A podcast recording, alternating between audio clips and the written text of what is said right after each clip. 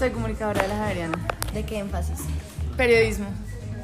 De hecho, escribí mucho tiempo, le hacía free press a muchos grupos, incluido el mío, y escribí dos años un blog sobre teatro, sobre las cosas que estaban pasando en teatro y todo eso.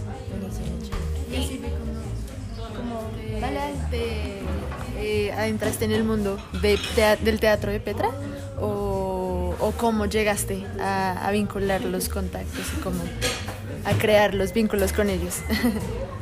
Eh, pues soy actriz hace mucho y eh, me cruzaba con Marcela y Fabio, que son los fundadores en muchos espacios, en la Casa del Teatro, pues porque era un espacio donde ensayaban muchos grupos, igual yo iba a ver muchas cosas de ellos y tal vez ellos me habían visto alguna vez por ahí, pero básicamente entré porque en algún momento necesitaron con urgencia una actriz y a mí me recomendó una actriz que había trabajado con ellos, que no podía, digamos, cubrirles lo que ellos necesitaban y ella estaba trabajando conmigo en algo de televisión. Entonces me recomendó y casi nunca hacen un casting, pero en ese momento tuvieron que hacer una pequeña audición y pues quedé. Igual ellos ya me habían visto, como les decía, por ahí. Y ahí fue que empecé a trabajar con ellos. Pero igual pues trabajo con mucha gente, obviamente principalmente con Petra, pero pues uno como actor tiene que... Pues es freelance, ¿no? Hay que trabajar con, con, con todo el que, el que a uno le parezca bien y le proponga buenas, buenos proyectos, por supuesto. Pero aparte de actriz también eres productora, o sea, Bueno, chicas, la verdad en este momento no. Yo hice producción para Petra durante mucho tiempo, pero hace van a ser dos años en que decidí que dejaba un poco de lado eso para concentrarme, pues un poco retomar no solo mi, mi carrera teatral, sino también reactivar lo audiovisual y todo eso porque pues lo necesito. De comunicación. No, como actriz, pero como todo el tema audiovisual que estaba un poco parado y pues la verdad era lo que más me daba, lo que más me proporciona estabilidad económica, entonces Me, me toca como nada, volver a, darle fuerza a eso.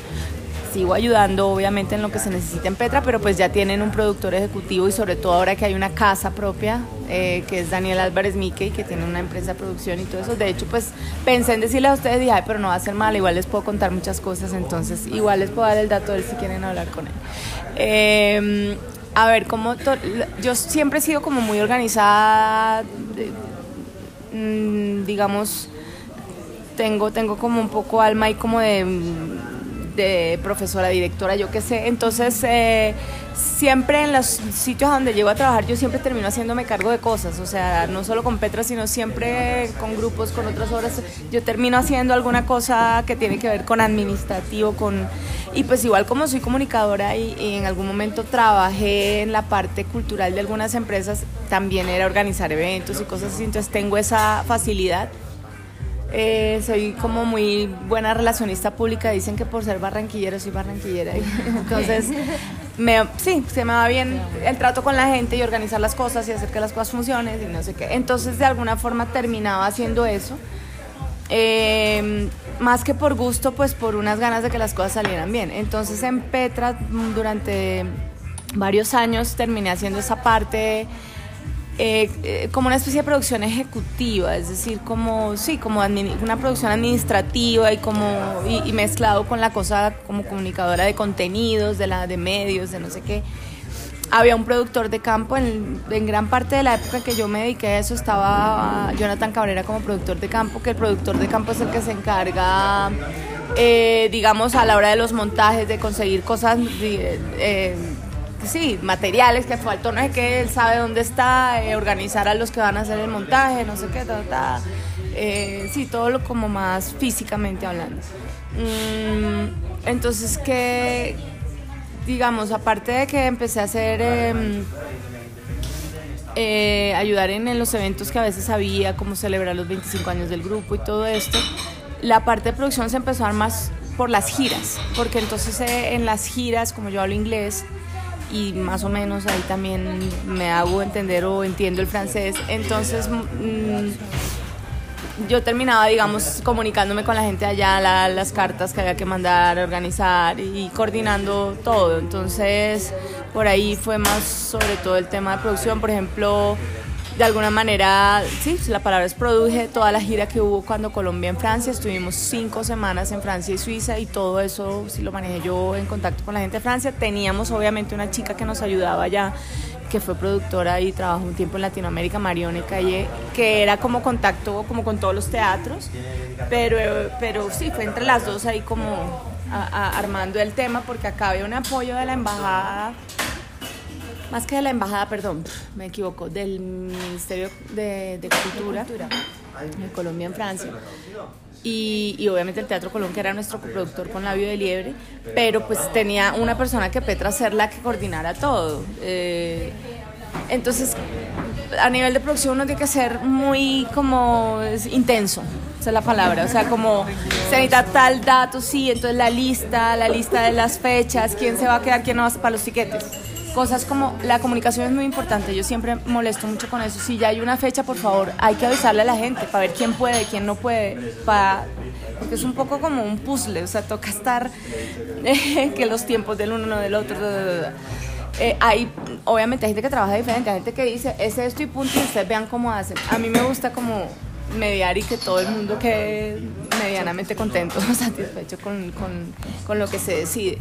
Mm, entonces eso, como, como tener muy claro los archivos, entonces está la lista de no sé qué, hay que mandar esto, los documentos que se necesitan, eso como Francia, por ejemplo, Francia es un país, bueno, de allá viene, si vamos a la historia, como toda la democracia, toda la... son re burocráticos, entonces piden papeles, pues, o sea, falta el papel de defunción, pues, porque uno no se ha muerto, pero piden mucha cosa, entonces tocaba estar, venga, que hay que mandar tal, que hay que mandar tal, y volver y confirmar y eso. Sí, ser muy organizado, muy intenso, estar, era un trabajo pues diario correo a correo, bien es muy clara la comunicación, siempre tiene que ser, pienso yo, a nivel de producción. Y luego el enlace entre, porque por ejemplo la parte técnica, entonces, que necesitan un rider técnico, pero luego el director técnico se tiene que hablar con esta gente para poder cuadrar cómo es el montaje en cada teatro, no sé qué. Entonces, yo, pues menos mal nuestro jefe técnico, Adelio Leiva, y medio ha podido como entender los términos en inglés y medio, o sea, él logra entenderse con inglés. Entonces, sin embargo, había momentos en que, no, es que están diciendo, entonces yo, pues había que entrar a mediar ahí como, bueno, no, si están, si están entendiéndose entre unos y otros y así, eh, sí son, eso por un lado, luego el, lado de la logística, de, por ejemplo, qué van a comer, que no sé qué, que para dónde se va la gira, aparte había que buscar cuánta, cuánta ayuda vamos realmente a tener, qué iba a pagar el ministerio realmente, eh, es, una cantidad de factores que uno tiene que estar muy pilas porque cualquier detallito que queda suelto se le vuelve a uno en el momento como, ay, ¿cómo no pensamos en esto? Entonces, eso. Esto, esto es aparte como de lo de producción, quiero saber cómo fue en Francia, o sea, cuando se presentaron, ¿sabes? Como el idioma, cómo bueno, funciona. Ya lo, habíamos hecho antes con otras obras, por ejemplo en Alemania, es subtítulos, como no sé si ustedes alguna vez vieron, han visto cosas del iberoamericano, bueno, sobre todo cuando era el gran festival iberoamericano, que cuando han venido cosas de otros lados se usan subtítulos en español, entonces es eso, es buscar, pero claro, también hay que ver dónde se van a poner los subtítulos, si aquí, si acá, si ta, ta, ta. Eh, Sí, pero básicamente subtítulos, aunque obvio va mucha gente, ya cuando uno está allá va mucha gente pues eh, latina o colombiana que vive allá y que ve que ay tan chévere y pues van y obvio pues eso seguro se la gozan más, pero sí, sí. la estrategia publicitaria pues en ese caso y también en general cómo es el tema de la publicidad. Bueno, ahí era pues ellos tenían su propio digamos engranaje de prensa y todo eso ya hiciera, digamos, como que la, se llama, sí, la embajada está, pero la Cancillería o la cosa francesa ya, porque como era Colombia en Francia, entonces la parte, como decir, acá era el Ministerio de Cultura, ya la, recuerdo qué institución, pero la vaina del gobierno de allá, entonces ellos tenían pues su propia página y sus cosas y aunque muchas de esas funciones hacían parte de festivales, entonces esos festivales tenían su propia publicidad. Porque, por ejemplo, una que fue suelta, que no fue tan dentro de festival, era un pueblo que tiene por costumbre un teatro que invitan cada tanto, entonces ellos también tienen su propia publicidad. Realmente, ahora que lo pienso, no ayudó mucho lo otro. Era más como que cada evento tenía su propia publicidad. En cuanto a nosotros acá, eh, es una, una, labor que ha venido dándose, un poco por eso yo tuve ese blog sobre actividad teatral en Bogotá, porque yo sentía ahorita cambiado un poco, pero yo sentía que había un punto en donde nadie se enteraba de nada de teatro, o sea, los medios no hacían nada de cubrimiento. Entonces era chévere como, miren, si quieren saber esto más o menos de qué se trata, esto le puede gustar a este tipo de personas, eso era lo que yo escribía. Sin embargo, ya de unos años para acá, yo siento que, que ya los medios como que se, se preocupan más por reseñar cada cosa, hay muchas páginas web, pues comenzando, por ejemplo, Kiosco Teatral hace una labor muy chévere en ese sentido dentro del gremio. Eh, bueno, hay como ya muchas cosas, pero, pero sí, es, sí hay que estar muy pendientes de estar mandando la información a todos estos sitios. Eh, ya publicidad, publicidad pagada, pues obviamente ese es otro rollo y hay que saber, dependiendo de la obra, en qué medios funciona que eso esté, cuánto habría que pagar, el presupuesto, todo eso. Mm, sirve mucho hacer free press, ¿no? Buscarse entrevistas en la emisora, en no sé qué hay gente que se dedica a eso, como yo les, en algún momento hacía eso, pero por ejemplo ahora en Petra tenemos una chica muy pila que se llama Argenis y ella le hace prensa a muchos grupos en Bogotá y de hecho hasta escribe para el espectador Argenis Leal.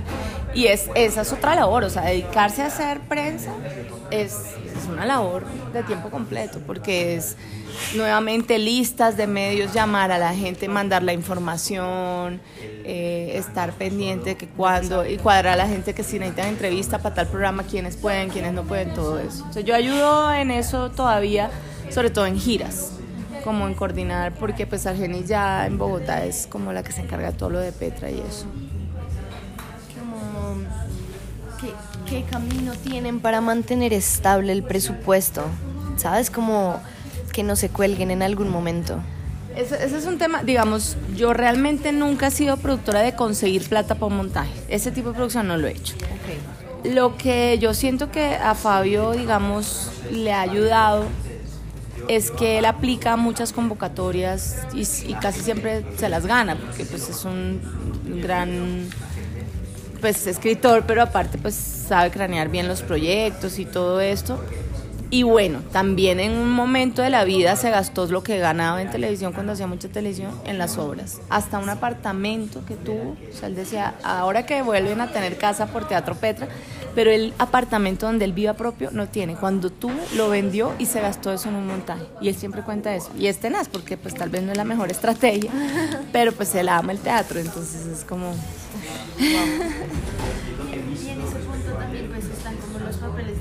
para ponerle límites a los creadores, ¿no? Porque a veces como que se van Por ejemplo, exacto. Eh, ahora, bueno, luego... Aterrizar la situación. Claro. Ahora, luego hay otras estrategias. Por ejemplo, si entrevistaran a Dani, seguro, pues Daniel tiene toda... Daniel Álvarez Mique y el hijo de, de Fanny, ¿se acuerdan? Él, él, empezó a trabajar realmente en todo este tema de maneje después de que ella murió, porque ella se, él se dedicaba a lo audiovisual. Y él ahora ha aprendido muchas cosas ya después porque le ha tocado. Obviamente ya tampoco está en el Nacional por aquella pelea que hubo, no sé si ustedes supieron cuando se separó un poco todo lo del iberoamericano, bueno, en fin. Entonces él ahora tiene su empresa propia, digamos él seguro les va a poder dar muchas experiencias en el tema de producción, además porque de solo ver cómo su mamá, o sea, por ejemplo, pongamos el, tema de Fanny. Fanny fue una mujer muy, muy astuta en cuanto a que ella creó esta fundación, porque el Teatro Nacional no es el Teatro Nacional como se conoce en otros países, o sea, no es un teatro del gobierno. Si vamos a eso, un teatro nacional sería un poco ahora el color, pero el Teatro Nacional de acá es una fundación con aportes privados. A veces el gobierno ayuda, no sé si por lo de sala concertada o algo, pero es una cosa. Entonces, claro, ella en lo que digamos que le, dio luces a mucha gente y, de esa manera la fundó, es que ella se hizo amiga de todos los empresarios todo, y, empezó a conseguir gente que ya de, planta tuviera plata ahí. Entonces por eso en la junta directiva está el de aviatura, está el de que porque es gente que obviamente ganan también porque ellos al aportar a cultura les, les quitan de impuestos un montón de cosas. Entonces es, es, como también como saber vender, pero bueno, estoy hablando de una cosa macro, pero digamos, obras pequeñas, hay gente que es experta en buscar patrocinios. Esta hora habla de no hay que hablemos con fulano que tiene que ver y seguro porque igual les van a ayudar en impuestos el hecho de darle a una cosa cultural. O porque dependiendo, no, es que entonces a cambio usted me hace unas funciones gratis para los empleados de no hay que, o sea, hay estrategias de ese estilo también. En general, ya si vamos a hacer a una cosa más estable, los grupos aquí se que tienen sede y que todo, viven mucho de la pedagogía, o sea, de tener talleres, no sé qué, de estar pendiente de todas las convocatorias que haya de gobierno, beca de Yone, o sea, hay mil que beca de creación, beca de Yone, que lo de salas concertadas, obviamente que da a los sitios cuando ya llevan más de dos años un sitio, es una cosa mínima, pero todo va sumando y todo va ayudando. No es que el, pues, no es como en primer mundo que como hay que los teatros que vivan subvencionados por eso, no, pero todo eso es buscar todas esas cositas que hay de ayuda en ese sentido. La taquilla es como lo último, o sea, realmente como que un teatro viva de taquilla. Eh, o sea, esos son los fenómenos de cosas comerciales como cuando Andrés López lanzó la pelota de letras por primera vez, un stand-up que eso llenaba, pero es otra cosa. Teatro real pues vive de muchas otras cosas y la taquilla es, es, un, plus, pero no es alguien viva de taquilla. Casi no se da. ¿Cómo hacen para establecer un equilibrio entre producción y dirección? Porque pues, a nosotros nos lo enseñan como un proceso colectivo, ¿no? Claro, claro. ¿Hasta, hasta qué punto llega cada parte? Em, también depende de, del, de, los sitios, de las personas. Yo me imagino, y creo que algo lo he visto, que en el Nacional, por ejemplo, pues el que al que invitan a dirigir tiene que someterse mucho a lo que la producción pueda y punto. Pues porque hay un, o sea, es como que ellos te contrataron y es como, bueno, no, hasta aquí se puede, hasta aquí no, no sé qué. Pero un director como Fabio, por ejemplo, él, o sea, él de alguna manera es el jefe de Daniel en este momento, por ejemplo, entonces obvio se habla un montón, pero es más Daniel el que tiene que supeditarse a lo que Fabio quiera. Obviamente, pues Fabio sabe con cuánto se cuenta y, con su director de arte o con su director de sonografía, lo que se habla y dice, pues hay tanto y el otro mira, el otro y el director de arte o el de sonografía sabe, y pucha, bueno, no, me alcanza, pero me faltaría tal. O sea, va, es ir hablándolo todo. Por, en mi caso, pues, es un tipo muy de hablar, de todo eso, pero sí es él la cabeza. Pero, como les digo, depende de, de, cómo se plantea desde el principio el, el trabajo. No sé. Como cómo establecen los precios de las obras. Ok. Bueno, a veces es como depende de lo que de lo que haya para pagar en algunos lugares, pero siempre y yo creo que eso pasa en cualquier mm, trabajo y todo. El prestigio, la trayectoria dan también para cobrar más y y si tú ves que además es un lugar o una empresa o algo que puede pagarlo, pues es decir, en Petra, por ejemplo, ellos, o sea, a veces cuando hay festivales que vale la pena ir por alguna razón, pero no tienen tanto dinero, pues lo hacen porque saben que es una estrategia. O sea, por ejemplo, acá el Festival de Manizales, que es tan importante, que es el, de hecho es un festival mucho más antiguo que el, el Iberoamericano y todo eso, sino que es más pequeño. Y en este momento es, de hecho, tal vez la ventana más importante para todo lo exterior, porque además lo dirige Octavio Arbeláez, que es quien realmente armó toda esta red, porque mucha, muchos de nosotros hemos viajado. No es un festival que tenga mucho presupuesto, entonces nosotros allá no vamos a ganar mucho, pero es un festival que expande el mundo. O sea, nos ve todo el mundo, es como... Y además ellos en agradecimiento a que gracias a Octavio es que Petra se ha visibilizado en gran parte internacionalmente. Pero, pero no sé, si llama, pues a veces hemos ido a otros lados en donde Además, cuando estaba todavía la coproducción, por ejemplo, en Labio de Liebre, que había que darle la mitad de cualquier ganancia al colón. Entonces, o tocaba cobrar duro, o sea, no, esto menos de tanto no se puede. Y así, o sea, es como dependiendo. Y del número de personas y del, del trabajo que necesite la apuesta, así, nosotros estamos haciendo producción de teatro musical, pues ahí en la universidad. Es bastante chévere y tiene una escenografía muy grande y todas estas cosas como que son bien, ¿cómo se dice? Muy de show, muy de mostrar. Exacto, muy de mostrar, entonces quieren muchísimo. Entonces, eh, ¿tú qué nos aconsejarías como para, pues, mantener una escenografía grande, pero, pero, pero mantenerla como que se pueda adecuar a cualquier sí, espacio. exacto. Y bueno, que, y que, tengo el ejemplo como de práctica. Práctica. Tengo, bueno, la vida liebre no es que fuera práctica, pero de alguna manera, yo no sé si ustedes vieron la vida liebre alguna vez. No, No. pero sí estamos enteradas como de cómo fue. Bueno, entonces es una, es una casita, ojalá el otro año si vuelve a haber temporada la vayan a ver. Eh, y es importante ese espacio, la casita, y hay unas matas que caen y no sé qué. Entonces como que ellos se han preocupado porque el lugar al menos quepa la casita. Y uno creería, si la vio en el Colón, que eso no cabía en otro espacio. Resulta que en Petra, que es más o menos pequeño, cupo. O cuando hicimos la 31 tocó cortar unas esquinitas, bueno, se cortan. Eh, bueno, esa es como escenografía grande y no sé qué. Ahora, cuando hemos ido internacionalmente, tanto con esa como con otras, eso se construye en el sitio. Lo grande se construye en el sitio y es parte de, la, de, las, de los requisitos. De, o sea, viajamos con los vestuarios, con las utilerías pues, eh, básicas que no sé, pues no Pero sé. Pero allá, por favor, necesitamos tal cosa nada, y se hace.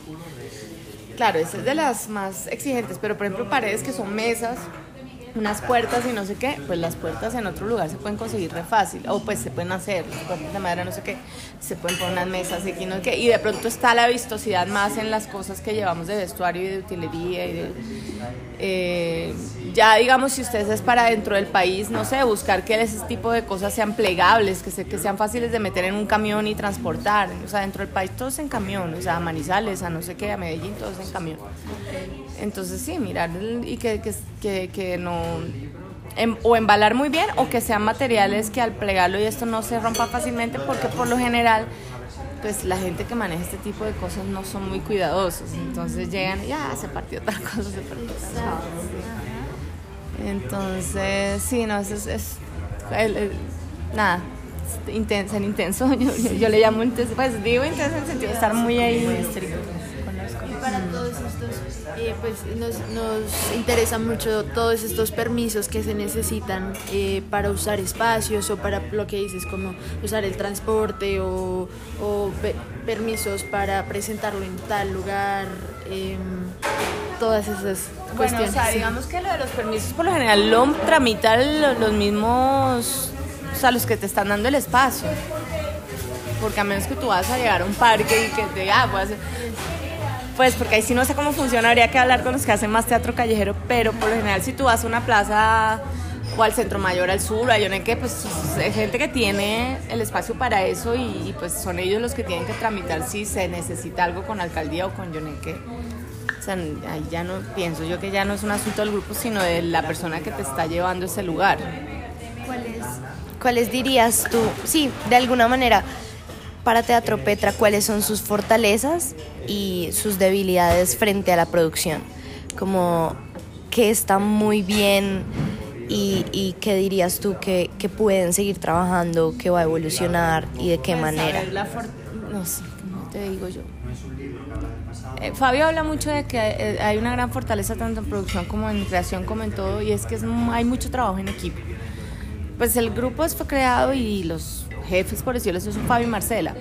Pero ellos siempre, y sobre todo Fabio, procuran rodearse de, de gente muy pila, muy comprometida, o sea, como que como que todo el mundo y, y pues ellos se van quedando con la gente que pues camina y que está por el trabajo y, y, y somos, yo a veces digo que somos todos muy neuras de alguna manera, o sea, como, pero no neura del grito, sino neura de eso, de que todo esté bien. Ahora, en esa medida uno tiene que también aprender, pues porque además en este país que todo el mundo se siente con cualquier cosa, hay que aprender cómo manejar a la gente, porque no puede ser todo pues a los gritos, porque peor, o sea, hay que saber cómo... Sí, eh, pero sí, el, el trabajo en equipo funciona mucho y sobre todo que Fabio tiene, cuando hay una cabeza yo pienso clara, el resto está claro. Y Fabio tiene muy claro cómo quiere las cosas y en esa medida cada uno va funcionando dentro de ese esquema. Eh, ya hay un, una, un goodwill, por decirlo así, pues por, porque ya hay una trayectoria, entonces ya la gente sabe que es Petra, sabe que es Rubiano, entonces eso ayuda mucho. Eh, debilidades en producción, yo pienso que la debilidad en todos los lugares en mayor o menor escala es que a veces uno quisiera tener más plata, más todo, pero pues es... hay que ser creativos. Por ejemplo, también en entrevistas Fabio dice, bueno, es chévere ver cómo los grupos nuevos, no, no hay teatro listo, en la sala de la casa hacemos. O sea, eso pasa mucho. De hecho, la maldita vanidad, que ahora ya tienen su empezaron en la sala de la casa del director. Y se armaron que por la ventana la gente sentaba en el patio y veía y así. Es decir, inventarse las cosas un poco, crearlo, no esperar a que, a que el gobierno me dé la plata porque si no nunca haces nada, sino inventarse las maneras.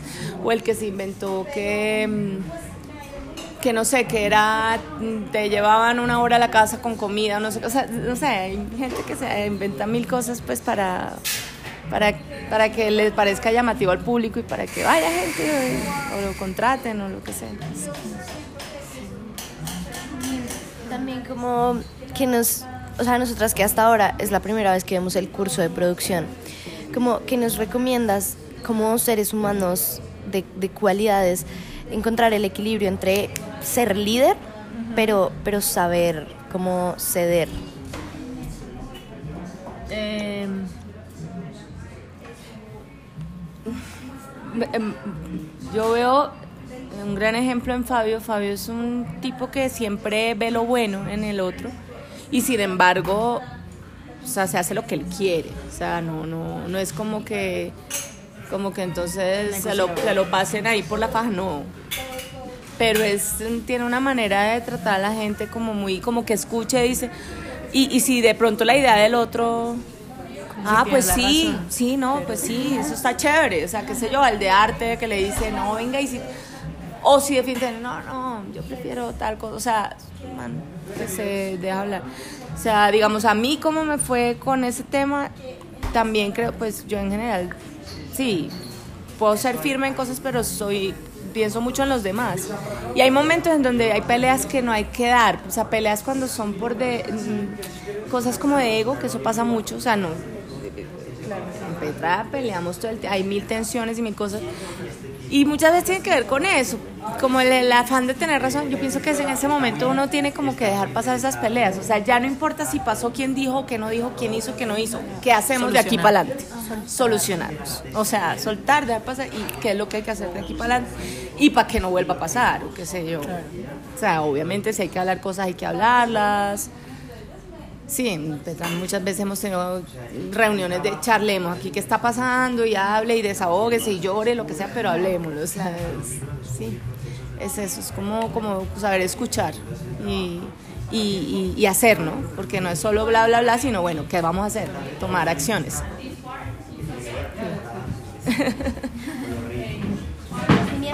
Yo creo que eso sería todo, Liliana. Muchas, Muchas gracias. Gracias a ustedes. Cualquier cosa igual me llaman o me escriben si se quedó por ahí algo.